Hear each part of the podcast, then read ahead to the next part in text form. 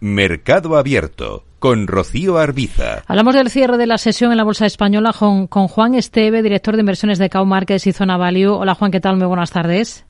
Muy buenas tardes, Rocío. ¿Hasta qué punto están ustedes preocupados por la situación que ha generado el colapso de Silicon Valley Bank?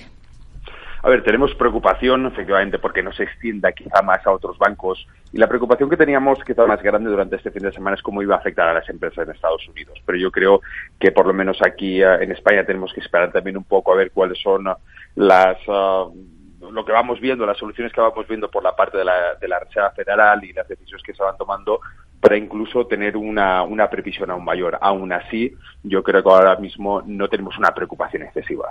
Es una reacción exagerada la que hemos visto en la banca española, es decir, estas ventas tan contundentes que vemos hoy y que siguen, a las que ya se registraban el viernes, eh, ¿son porque se han despertado viejos demonios más que porque haya un problema real?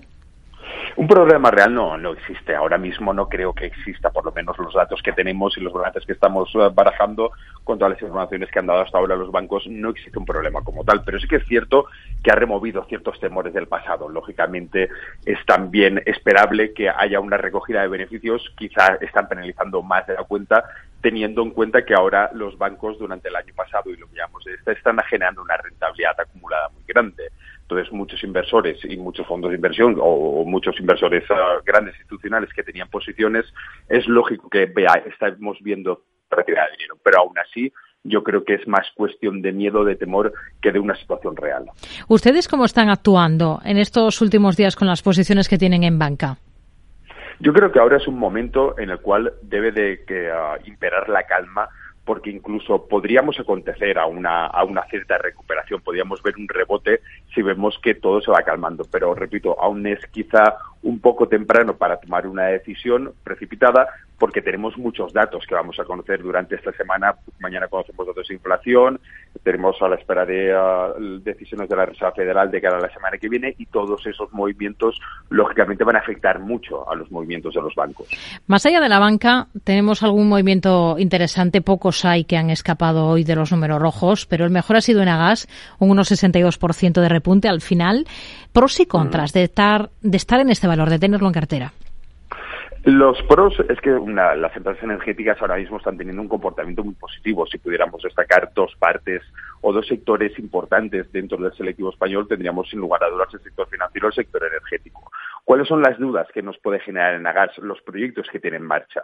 Pero también esa parte que nos puede generar cierta incertidumbre es también una parte positiva para la propia empresa. Entonces yo creo que Enegas es una empresa que lo está haciendo muy bien y que tiene un recorrido positivo a medio largo plazo. Y entre el resto de, de, energéticas que hoy mantienen el tipo, por ejemplo, Red Eléctrica, Naturgy, Iberdrola, ¿con cuál son más positivos ustedes ahora? Yo Naturgy es una empresa que miro con muy buenos ojos. Iberdrola también es una empresa que me gusta muchísimo, pero tiene un problema añadido que quizás la deuda que tiene, tiene una deuda acumulada muy, muy grande. Hicieron unas inversiones muy grandes en energías renovables unos años atrás y, lógicamente, toda esa inversión poco a poco tiene que ir capitalizándose. capitalizándose. Yo creo que me quedaría con estas dos. Iberdrola y Naturgy creo que son las que tienen un potencial mayor. Hmm. ¿Qué esperan de los resultados esta semana de Inditex? Ahí va a estar otro de los grandes focos ahí va a estar otro grande foco, cierto.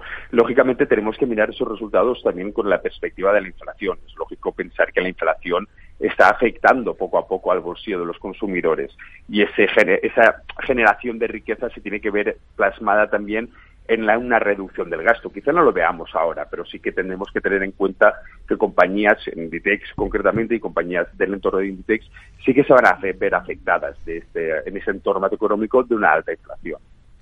Nos quedamos con ello. Juan Esteve, director de inversiones de Markets y Zona Value. Gracias. Muy buenas tardes.